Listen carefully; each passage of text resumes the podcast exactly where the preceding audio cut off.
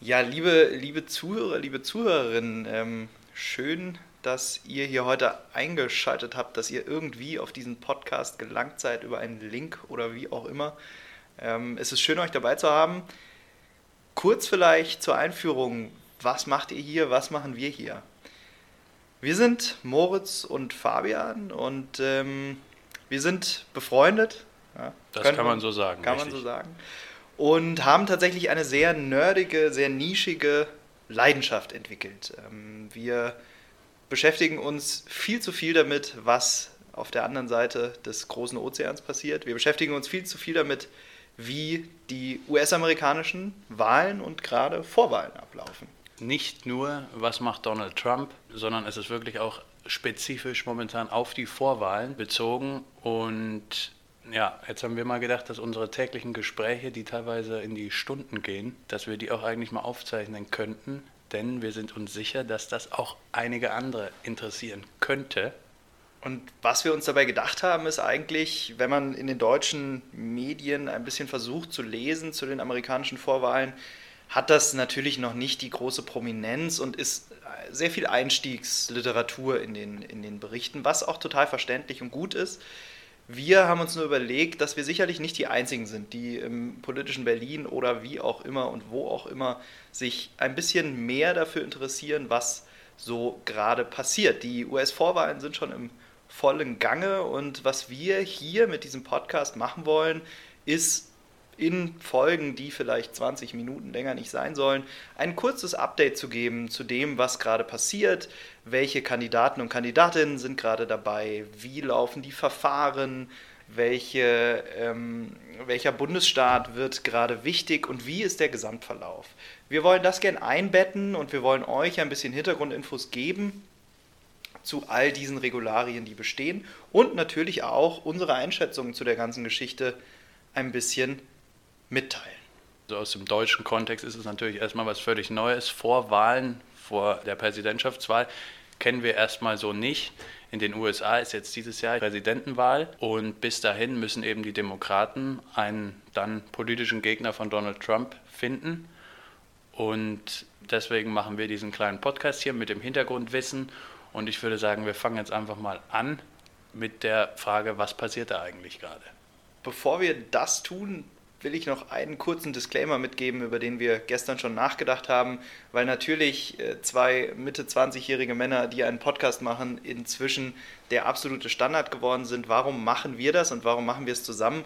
Äh, wir wollen da ganz ehrlich sein, wir haben keinerlei Qualifikation außer Null. unser persönliches Interesse ähm, und unsere stundenlangen Gespräche über die Thematik. Ähm, darüber sind wir auch letztlich jetzt zusammengekommen und haben gesagt, wir machen das. Äh, nicht, weil wir glauben, dass wir hier die großen Experten sind und weil wir glauben, dass es äh, unbedingt sein muss, dass wir unsere privaten Gespräche aufzeichnen, aber weil wir uns gedacht haben, ähm, vielleicht findet auch jemand anderes hier dran einen Mehrwert. Also wenn es euch gefällt, ähm, schreibt uns gerne, teilt uns irgendwie mit, worüber ihr gerne mehr erfahren wollt. Ähm, wenn es euch nicht gefällt, ist das auch wunderbar ähm, dann tut es uns sehr leid, dass wir euch diese und sagt es keinem. Sagt keinem. Dann sagt es bitte keinem. Äh, das wäre sehr lieb von euch. Also kurzum, wir hören uns einfach gerne reden, interessieren uns sehr für die Thematik. das kann man so sagen. Und am Ende habt ihr die Entscheidung mit eurem Finger auf dem Handy, ob ihr das weiter anhört oder nicht. Und damit, mit einem viel zu langen Intro, steigen wir doch mal glatt ein. Moritz, was passiert gerade in den USA? Gib uns doch mal einen einen ungefähren Zeitrahmen, wo befinden wir uns auf der Strecke zwischen der Wahl von Donald Trump 2016 und der Wahl, die dieses Jahr wieder ansteht? Grundsätzlich befinden wir uns im letzten Viertel, um in der Sportlersprache zu sein. Aber die Vorwahlen und die Entscheidung, wer für die Demokraten antritt, hat quasi mit dem ersten Amtstag von Donald Trump bereits begonnen. Die ersten Senatoren haben schon im, im Jahr 2017 gesagt, dass sie sich das vorstellen könnten. Und jetzt, seit ungefähr einem Jahr, ist das im vollen Gange, dass sich immer mehr Kandidaten und Kandidatinnen dazu bereit erklären, an den Vorwahlen teilzunehmen. Dann lief das eigentlich das ganze letzte Jahr mit Debatten im Fernsehen, mit Reisen, Wahlkampfveranstaltungen in den jeweiligen Vorwahlstaaten. Lief das gut an und jetzt dieses Jahr, zu Beginn des Jahres, zwei Vorwahlen waren schon. Jetzt geht es das erste Mal auch wirklich um Delegierte, jetzt geht es ans Eingemachte denn im Juni ist dann der große Parteitag, bei dem der nominierte gewählt wird zum Kandidaten und bis dahin müssen eben alle Bundesstaaten der USA ihre Entscheidung treffen. Und deswegen sind wir jetzt in der heißen Phase, denn die ersten zwei Staaten haben bereits gewählt. Die ersten zwei Staaten haben bereits gewählt. Wir haben heute ähm, den 21. Februar, das kann man ja mal sagen, um irgendwie kurz, kurz darauf hinzuweisen, bevor wir uns befinden. Die Wahl findet am 3. November statt. Das heißt, eigentlich sind es noch einige Monate und trotzdem scheint es, als sei man schon endlos im Wahlkampf gewesen. Viele Monate ist eigentlich nichts passiert, wie du gerade schon gesagt hast. Die verschiedenen Kandidaten, Kandidatinnen haben eine Basis aufgebaut. Ähm, was kann man sagen? Was haben die Kandidaten, Kandidatinnen im vergangenen Jahr gemacht und warum sind sie schon so früh aktiv? Also ich meine, in Deutschland, wenn die Bundesregierung sich noch halten sollte bis zum Ende der Legislatur, dann wären auch in anderthalb Jahren stünde schon wieder die Wahl an und dennoch hat man hier nicht das Gefühl, dass sich schon Leute hervortun in, in Richtung tatsächlicher Wahlkampfvorbereitung. Wieso funktioniert das in den USA so anders? Aus meiner Sicht hat es erstmal zwei kleine Gründe und einen ganz großen. Erstmal, dass das System so auf einen Kandidaten dann gezogen ist, ist natürlich dem System insgesamt, dem politischen System der USA geschuldet, dass ein Präsident direkt gewählt wird oder eine Präsidentin. Und dann ist es natürlich auch so, dass in den USA die Wahlkampffinanzierung eine Riesenrolle spielt und deswegen die Kandidatinnen seit einem Jahr quasi auf der Suche nach Geldgebern sind, ob das Kleinspenden sind, wie zum Beispiel Bernie Sanders und Elizabeth Warren das hervorheben, worüber wir nachher noch sprechen werden, oder ob das eben große sogenannte Fundraiser sind, bei denen richtig viele Spenden an einzelne Kandidaten gegeben werden. Und dann gilt es natürlich über das ganze letzte Jahr, sich einen Namen zu schaffen, in den Medien präsent zu sein und so den Wählern erst richtig, richtig zu zeigen, wer jemand ist, was er oder sie vorhaben und warum sie eben gewählt werden sollten. Das Spannende ist ja, wenn man sich das erstmal so anhört, klingt das so ein bisschen nach It's all about the money.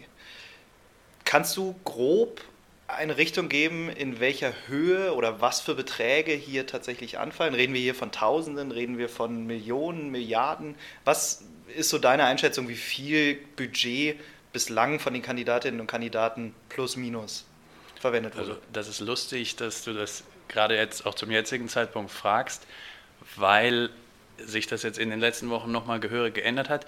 Also äh, Geld hat im Wahlkampf in den USA schon immer eine Riesenrolle gespielt. Gerade dann auch vor vier Jahren, als Donald Trump gewählt wurde und er natürlich als Milliardär auch einen großen Teil oder einen großen Teil seiner Wahlkampffinanzierung aus eigener Tasche gezahlt hat, hat das eine Riesenrolle gespielt. Und eigentlich ist Geld immer wichtiger geworden. Und wir reden hier eben nicht von Tausenden, sondern wir reden hier wirklich von Hunderten Millionen. Und Absoluter Wahnsinn. Man kann sich das gar nicht vorstellen, wenn man, wenn man die Dimensionen nicht im Kopf hat. Aber letztlich sind es natürlich auch in diesen Wahlkämpfen Finanzierungen für riesige Events, für Reisen, für ähm, verschiedene TV-Werbungen, für Online-Werbung und was man eben nicht vergessen darf, was glaube ich oft in den Hintergrund gerät, jede und jeder dieser Kandidaten, Kandidatinnen hat ein riesiges Team. Das ist eine Art Start-up, das da aufgesetzt wird in dem natürlich alle Mitarbeiterinnen und Mitarbeiter auch bezahlt werden müssen. Und äh, von daher kann man zwar durchaus sagen, hier ist zu viel Geld wichtig, aber man darf nicht vergessen, dass in den USA die Parteien nicht die gleiche Rolle haben wie in Deutschland. Es gibt keine Parteienfinanzierung, es gibt ähm, daher keine Ausschüttung, die automatisch an Interessierte erfolgt, sondern all das Geld, das gebraucht wird, muss von den Kandidierenden selbst eingetrieben werden. Man kann für diesen Wahlkampf jetzt sagen, dass momentan die Top-Kandidaten zwischen 400 und 2000 Menschen finanzieren, die an ihrer Organisation beteiligt sind.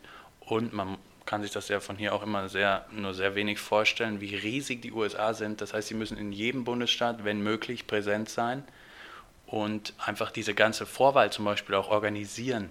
Die müssen werben für den Kandidaten, auch dafür werben, dass eben die Leute zur Vorwahl hinkommen. Das ist gerade in den ländlichen Gebieten nicht so einfach. Und deswegen geht das dann natürlich ganz schnell in riesige Beträge hinein. Zusätzlich müssen die verschiedenen Medien bespielt werden, Fernsehen, auch immer noch Radio und natürlich auch Social Media. Also da bist du ganz schnell in riesigen Beträgen. Und wie gesagt, dann ist dieses Jahr, da werden wir auch noch später drüber reden, sind eben auch Kandidaten dabei, die quasi unbegrenzte finanzielle Mittel haben, was wiederum dann die anderen Kandidaten und Kandidatinnen extrem unter Druck setzt, da irgendwie mithalten zu können. Wir haben gerade davon geredet, ähm, es gibt verschiedene Arten von Kandidaten. Das hat sich jetzt schon mehrfach angedeutet. Ähm, wie haben wir uns vorgestellt, dass wir diese Kandidaten vorstellen. Unsere Idee ist, dass wir heute in dieser Folge eine kleine Einführung geben zu dem, was ist bislang geschehen, wie ist das Grundverfahren, das zu erwarten ist, worauf kommt es grob an. Was wir dann gerne machen wollen, ist, dass wir, um es auch zeitlich nicht zu überspielen, zu den sechs Kandidaten und Kandidatinnen, die Stand jetzt eine ernsthafte Chance haben, gegen Donald Trump im Herbst anzutreten, noch einmal eine kurze Folge machen werden, in denen wir erklären, wer ist diese Person, wo kommt sie her, was ist die, die Policy, die, die die Person besonders vorantreiben möchte und durch wen wird man hier unterstützt. Ich würde heute gerne aber auch noch davon reden, wie läuft das Verfahren ab. Also Geben wir mal eine ganz kurze Einordnung.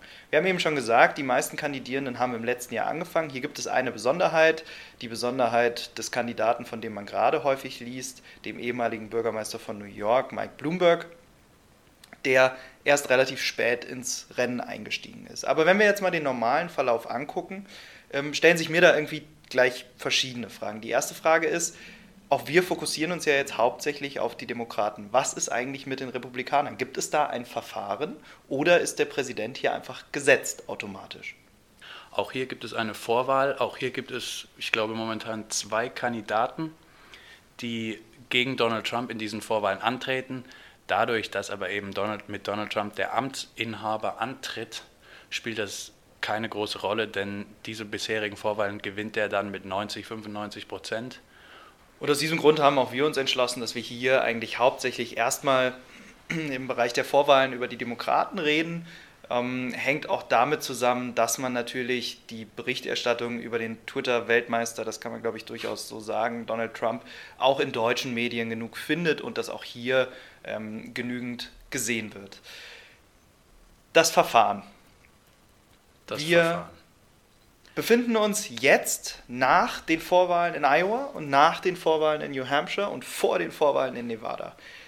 Wie laufen diese Vorwahlen ab? Erklär es uns mal ganz kurz. Okay, also du hast ja schon einen wichtigen Punkt gesagt. Das ist eine sequentielle Wahl, das heißt, die Bundesstaaten wählen zum größten Teil hintereinander. Jetzt gibt es zwei verschiedene Arten von Vorwahlen bei den Demokraten. Wir haben einmal das Prinzip Caucus und einmal das Prinzip Primary.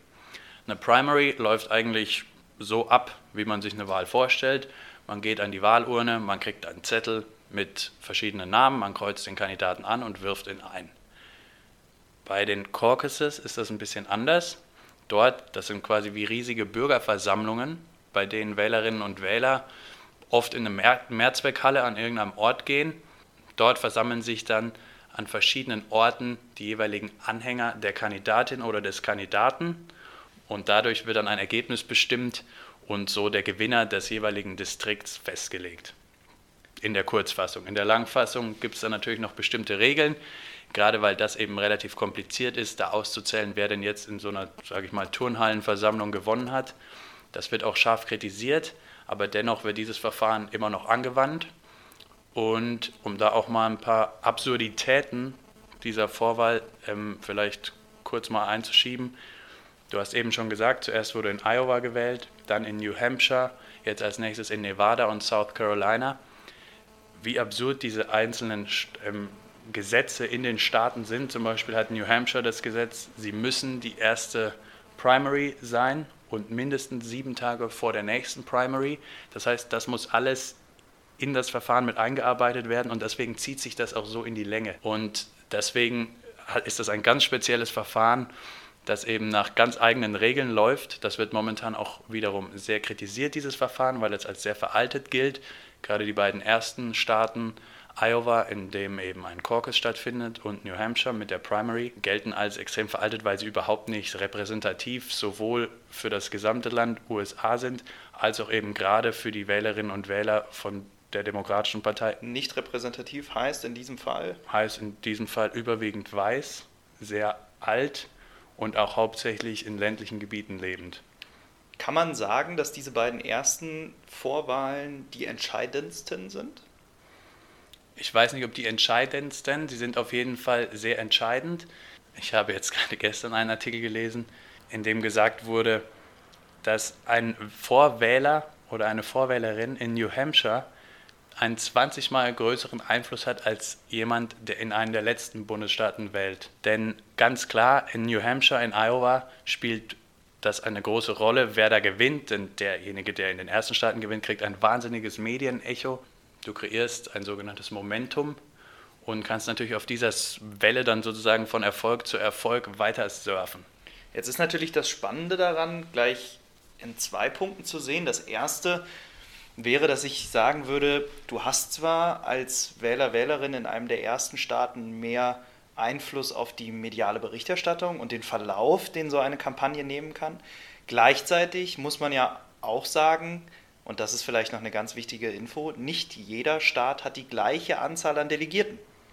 Das heißt, während man zwar in Iowa und New Hampshire die, die mediale Berichterstattung und, und wie du schon gesagt hast, das Momentum einer Kampagne bestimmt, hat man eigentlich auf die Gesamtdelegierten gar keinen so großen Einfluss, oder? Es ist so, in Iowa und New Hampshire werden eigentlich nur 2% aller Delegierten bestimmt. Und trotzdem, und das ist das Spannende, findet ja die längste Zeit des Wahlkampfs in diesen beiden Staaten statt. Also man kann quasi sagen, das erste Jahr des Vorwahlkampfes fand ausschließlich in Iowa statt. Die Kandidatinnen und Kandidaten sind quasi dorthin gezogen, sind wirklich von Feuerwehrfest zu Feuerwehrfest, wenn man das so sagen möchte, und haben direkten Kontakt mit der Wählerin, mit dem Wähler gesucht. So sind, haben sie sich natürlich verbessert im direkten Umgang. Gleichzeitig kann man das eben ad absurdum drehen, weil eben der gesamte Vorwahlkampf, zumindest zeitlich gesehen, quasi in Iowa stattfindet. Und wie du schon gesagt hast, eine sehr, sehr, sehr marginale Prozentzahl von Delegierten kommt da letztlich her. Kommen wir kurz zum Delegiertenverfahren, denn ich glaube, das ist das, was am meisten verwirrt und auch wenn man viel zu der Thematik liest und sich sein Politico-Abo schon äh, tatsächlich ausgezahlt hat. Wenn wir sagen, dort sind die wenigsten Delegierten, welche Staaten sind in deinen Augen oder welche, bei welchen Staaten kann man sagen, dass es die entscheidendsten sind? Naja, also in Sachen, wie wir eben schon gesagt haben, in Sachen Momentum sind Iowa und New Hampshire schon sehr entscheidend für den Anfang. Weiterhin ent richtig entscheidend, richtig interessant wird es jetzt vor Nevada und South Carolina, denn dort gibt es einerseits mehr Delegierte als bisher, andererseits ist es so, dass eben die Wählerschaft dort sowohl vielmehr ein Bild vom heutigen Amerika als auch von der Wählerschaft der Demokraten abbildet. Deswegen wird es erst ab jetzt richtig interessant, denn wer jetzt auch die potenziellen Wählerinnen für die richtige Wahl dann gegen Donald Trump erhält, der hat natürlich auch eine große Chance, dort erfolgreich zu sein.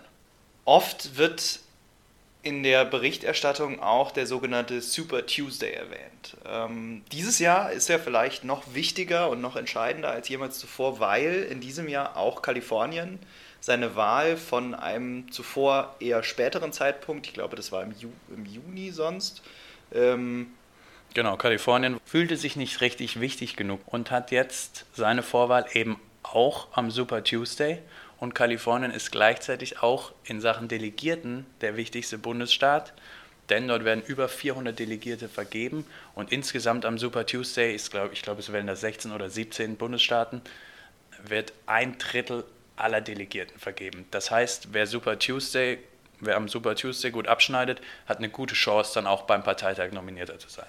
Der Super Tuesday ist am 2. März. Und ich nehme an, es ist ein Dienstag. Das würde ich auch behaupten. Das heißt, wir können gerade eigentlich nur grob tippen, wie alle so dastehen. Während nach dem Super Tuesday, wie du schon gesagt hast, gerade die meisten Delegierten an einem Tag vergeben worden sind, aber auch schon ein großer Anteil der Delegierten vergeben wurde und sich ein klareres Bild zeichnen sollte, gibt es natürlich auch noch die sogenannten Superdelegierten, die letztlich auch bis zum Ende hin noch die gesamte Planung außer Anker schmeißen können. Das ist eben die Frage, ob die sogenannten Superdelegierten auch so super sind. Denn die Superdelegierten treten dann eben erst in Erscheinung am Parteitag und haben theoretisch die Möglichkeit zu stimmen, für wen sie wollen. Das hat gerade bei der Vorwahl 2016 für Ärger gesorgt, weil die von vornherein gesagt hatten, zum größten Teil, dass sie eben für Hillary Clinton stimmen werden und dass das ganze Bernie Sanders Lager extrem verärgert hat, denn Hillary Clinton ist auch damals nicht mit einer absoluten Mehrheit, also nicht mit über 50 Prozent der Delegierten zum Parteitag gekommen, sondern wurde eben durch die Superdelegierten über diese Hürde gebracht.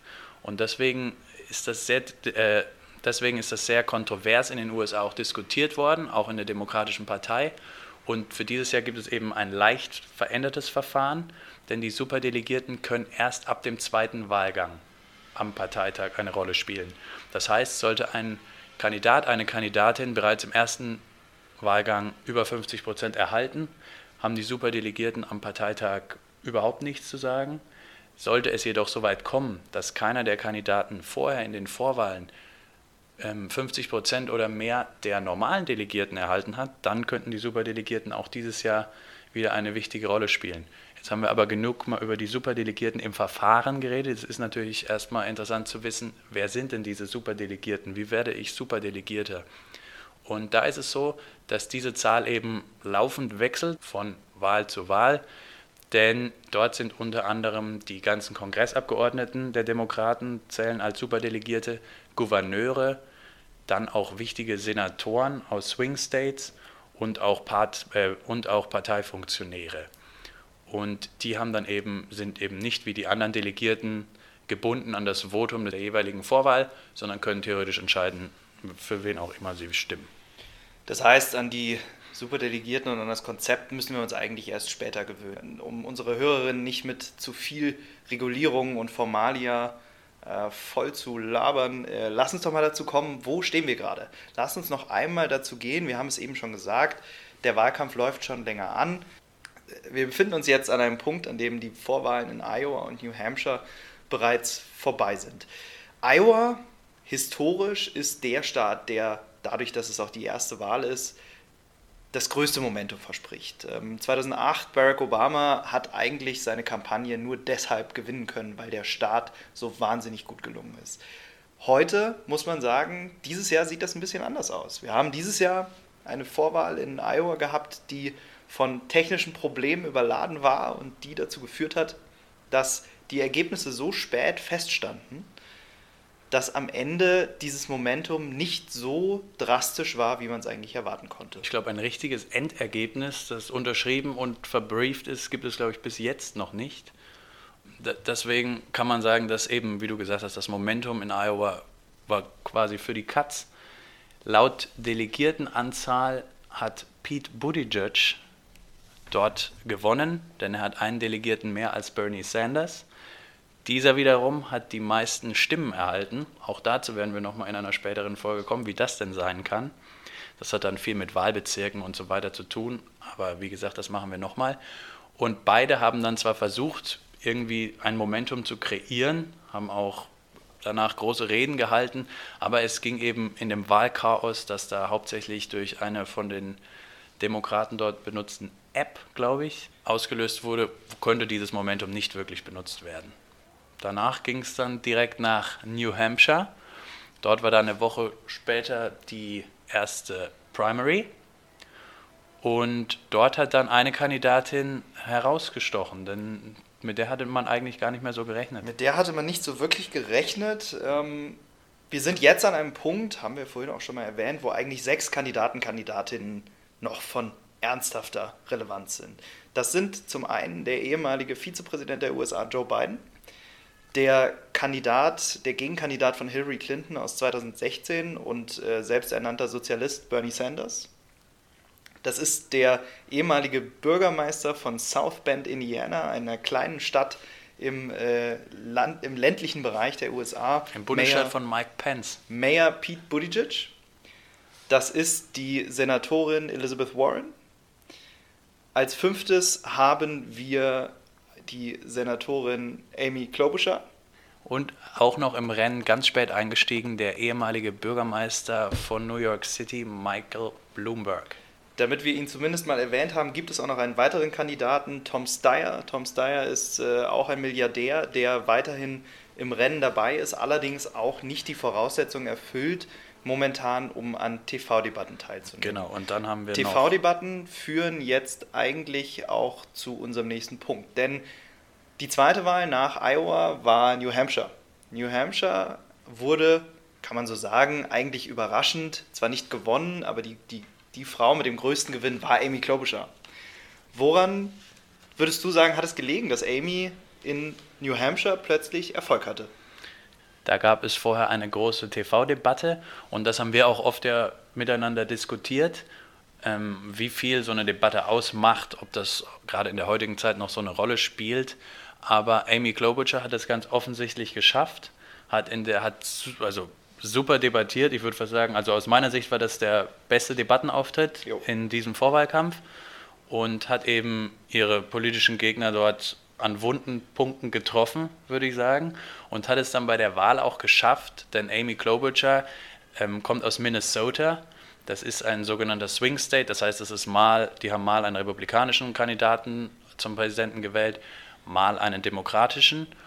Und die hat es geschafft, auf dieser moderaten Linie, um Wechselwähler zu gewinnen, dort offensichtlich auch viele Vorwählerinnen und Vorwähler zu überzeugen und hat dort davon profitiert, dass gerade Vizepräsident Joe Biden das nicht geschafft hat. Und so war am Ende das Ergebnis von New Hampshire, dass Amy, ich glaube, 20 Prozent hatte jo. und Vizepräsident Biden nur noch acht und dass sie quasi einen Großteil der Wählerinnen und Wähler von Joe hier abgesahnt hat. Jetzt kann man eigentlich die Kandidierenden in zwei verschiedene Kategorien teilen. Wir haben einmal die Moderaten, die zu Beginn angeführt wurden vom ehemaligen Vizepräsidenten Joe Biden, der als absoluter Favorit und sogenannter Frontrunner in das ganze Rennen ging und sich mehr und mehr eigentlich Richtung Ausstieg gebracht hat. Genau, und das kam auch relativ überraschend, denn es hieß schon, bevor er überhaupt angekündigt hat, dass er antritt, wurde schon in jeder Umfrage gesagt, ja, aber alle Befragten haben gesagt, wenn Joe Biden eintritt, antritt, dann würden sie ihn wählen. Und so war das eigentlich nicht überraschend, dass er antritt, sondern es war extrem überraschend, wie schnell dann doch seine Fanbasis sinkt und dass er jetzt quasi schon am Kämpfen ist, um überhaupt weiterhin seine Kampagne weiterführen zu können. Neben Joe Biden haben wir als Moderate noch den frisch eingetretenen Mayor Bloomberg. Die beiden teilen sich ähm, die Tatsache, dass sie über 70 sind. Und zwar weit über 70 und auch, wenn ich jetzt mal meine persönliche Einschätzung hier einwirken lasse, auch so wirken. Ähm, ein weiterer Kandidat, der die 70 schon überschritten hat, ist Bernie Sanders. Bernie Sanders ähm, zählt zu dem anderen Pol der Kandidatin. Er ist einer der Progressiven, wie eben schon gesagt, ein selbsternannter Sozialist, der für der Dinge fordert, die in den USA als Sozialismus gesehen werden, die bei uns eher als konservativer Sozialdemokrat wahrscheinlich rüberkommen. Vermutlich, ich glaube auch. Da ist vieles aus dem SPD-Parteiprogramm, wäre selbst, glaube ich, für Bernie Sanders zu links. Und dennoch wird Bernie als Kommunist von verschiedenen Seiten beschimpft genau. und teilt sich eigentlich seine Rolle als Progressiver mit Elizabeth Warren. Elizabeth Warren ist eine Senatorin aus Massachusetts und sie hat in den USA sich eigentlich einen Namen damit gemacht. In Zeiten der Finanzkrise ist sie relativ hart gegen die Banken vorgegangen. Es wurde eine eigene Agency gegründet auf ihre Initiative hin und hat sich eben sehr verdient gemacht um Bankenregulierung und hat sich so auch einen Namen gemacht in den Vereinigten Staaten und hatte dann 2016 auch schon mal überlegt anzutreten für die Vorwahl, hat das dann aber nicht gemacht und jetzt ist sie aber eben selbst angetreten, war glaube ich auch die erste von den, ich sag mal, großen Kandidatinnen und Kandidaten, die ihre Kampagne angekündigt haben und hatte dann letztes Jahr auch in den Umfragen ein ganz großes und langes Hoch, in dem man dann das erste Mal auch gedacht hatte, hey, sie könnte die Kandidatin werden. Das ging dann jetzt in letzter Zeit wieder ein bisschen runter, ähm, auch zugunsten von Bernie Sanders, die sich da eben beide um die, um die Progressiven in der Partei streiten. Und momentan hat Bernie Sanders da die Nase vorn, aber Elizabeth Warren hat das noch nicht aufgegeben, glaube ich. Das glaube ich auch nicht. Ähm, sowieso relativ spannend. Wir sind ja eigentlich schon an einem sehr weiten Punkt der Kampagne.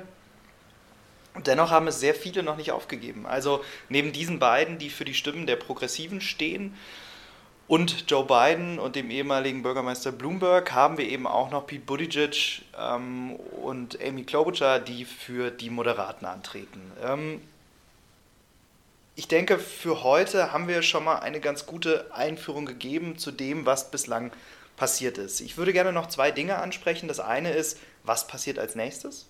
Und der zweite Punkt wäre tatsächlich, wie ist denn deine Einschätzung, wer es am Ende macht? Aber fangen wir erstmal an und äh, betten nochmal ganz kurz ein ähm, nach der TV-Debatte, die gestern stattgefunden hat ähm, für die Wahl, Vorwahl in Nevada. Ähm, sind wir jetzt eigentlich an einem Punkt, an dem mal wieder alles offen scheint. Richtig. Was passiert denn jetzt als nächstes? Was, ist, was können wir von Nevada erwarten?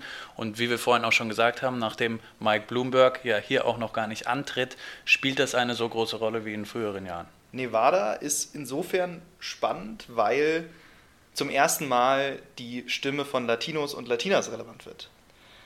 Alle Kandidierenden haben aus diesem Grund auch zuletzt versucht, ähm, Fernsehanzeigen auf Spanisch zu schalten, ähm, Ansprache zu halten an Latinas und Latinos in den USA.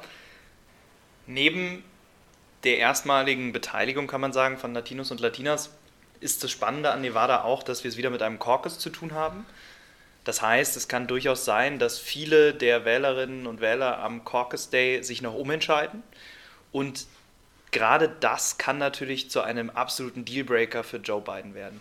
Joe Biden hat in den ersten beiden Wahlen deutlich unterperformt und hat aber in seiner Kampagnenkommunikation alles darauf gelegt, dass Nevada und insbesondere South Carolina, ist die Wahl, die danach ansteht, zu einem Erfolg werden. Jetzt kann man durchaus sagen, sollte das nicht passieren, ist eigentlich die Kandidatur am Ende. Gerade deswegen wird es umso spannender, welche der moderaten Stimmen jetzt in Nevada denn hier überzeugen wird. Man muss hier allerdings noch dazu sagen, dass Bürgermeister Bloomberg in dieser Wahl, genau wie in Iowa und New Hampshire, noch nicht antritt. Er ist erst später zum Kandidierendenkreis dazugestoßen und deshalb eben gerade noch nicht mit dabei. Er steht noch nicht auf dem Wahlzettel, sondern steigt erst danach ein. Das heißt, man kann sagen, es gibt eigentlich verschiedene Entscheidungen. Es ist davon auszugehen, dass Bernie Sanders sein Hoch halten wird. Da gehen eigentlich alle von aus. Er hat eine gute ähm, Arbeit vor Ort, er ist gut vernetzt, seine Supporter sind lautstark und deutlich. Auf der anderen Seite hat Elizabeth Warren gestern in der Debatte nochmal gezeigt, dass mit ihr zu rechnen ist. Deswegen, ich bin mal gespannt, ob Bernie das dann tatsächlich so deutlich gewinnt, wie die auch die Umfragen momentan noch zeigen. Spannend oder noch spannender wird es in meinen Augen eigentlich auf der anderen Seite, also bei den moderaten Kandidierenden, ähm, denn hier wird die Tatsache, dass es sich um einen Caucus handelt, zu ganz schön vielen Bewegungen führen. Wir haben Joe Biden, Amy Klobuchar und Pete Buttigieg, die alle drei eigentlich um ähnliche Stimmen kämpfen. Ähm, Bei Amy Klobuchar wird interessant zu sehen sein, wie sie auf das Momentum, das sie durch die New Hampshire-Wahl erhalten hat, ob sie das auch direkt auf Nevada anwenden kann. Bei Joe Biden, da geht es für die Kampagne ums nackte Überleben. Denn wenn der wiederum nicht gut abschneidet, müsste man schon fast darüber nachdenken, ob er nicht aufgibt. Und bei Pete Buttigieg wird es interessant zu sehen, ob der nach sehr erfolgreichen ersten zwei Wahlen in Nevada schon so bekannt ist, dass auch dort die Wählerinnen und Wähler sagen, ja, dem geben wir die Stimme.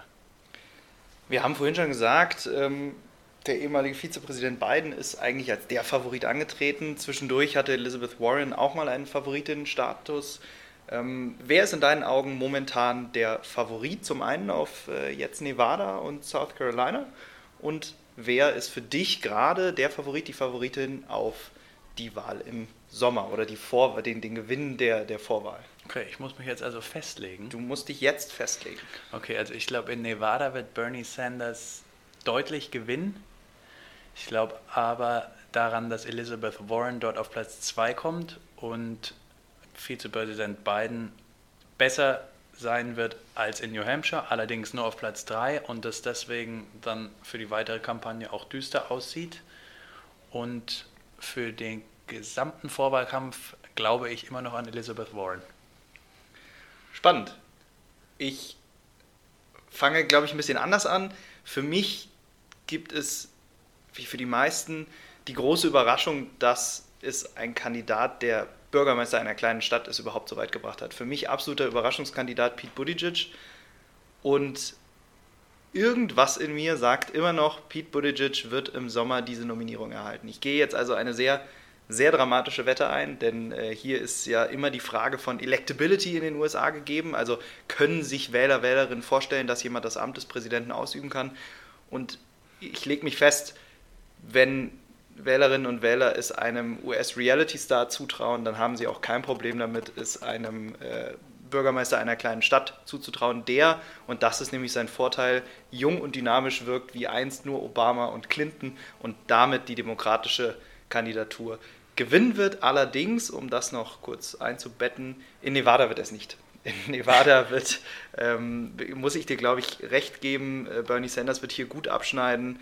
Ich glaube, dass äh, es für Amy tatsächlich wieder schlecht aussieht. Die wird in Nevada nicht viele Stimmen ziehen. Pete auch nicht übermäßig. Ich glaube tatsächlich, dass Biden in dieser Wahl jetzt auf Platz 2 kommt und bin mal gespannt, über den haben wir noch gar nicht geredet, wie Tom Steyer denn sich schlägt, äh, der, der Milliardär, den wir nur kurz angeteasert haben, ähm, ob er danach rausfliegt, weil er sich definitiv für diese Wahl Chancen ausrechnet und hier sehr aktiv war vor Ort, oder ob er vielleicht sogar in die Top 3 kommt. Ja, ich habe auch heute gelesen, dass sein Team damit rechnet, auf jeden Fall Delegierte zu erhalten, was dann auch wieder dazu berechtigt, an den weiteren Debatten teilzunehmen. Also das wird interessant, wie Tom Steyer abschneidet. Bei Pete hast du jetzt natürlich ein bisschen Druck aufgebaut, Vergleiche mit Obama, Vergleich mit Clinton, Kennedy hat noch gefehlt. Aber ja, das diskutieren wir ja auch seit Wochen. Ich bin da irgendwie noch nicht von überzeugt. Aber wir schauen mal, wie es weitergeht. Dann bleibt es auf jeden Fall spannend. Ihr hört uns das nächste Mal, wenn wir die verschiedenen Kandidaten, Kandidatinnen vorstellen in fünfminütigen Kurzanalysen, damit ihr ein genaues Bild davon habt, mit wem haben wir es hier eigentlich zu tun und wie stehen die Chancen der Personen. Und dann hört ihr uns in der nächsten Woche wieder nach Nevada, nachdem wir eine weitere Delegiertenwahl hinter uns haben und mehr Wissen zu Momentum, zu neuem Debattenstand, aber auch zu Delegiertenstand erstmal danke, dass ihr dabei wart. Ähm, ich hoffe, ihr fandet es halbwegs spannend ähm, und habt vielleicht auch ein bisschen was erfahren. Gebt uns gerne eine Rückmeldung, was euch noch weiter interessiert und wo ihr gerne mehr erfahren würdet. Ähm, und dann hört ihr uns wieder. Tschüss, bis zum nächsten Mal.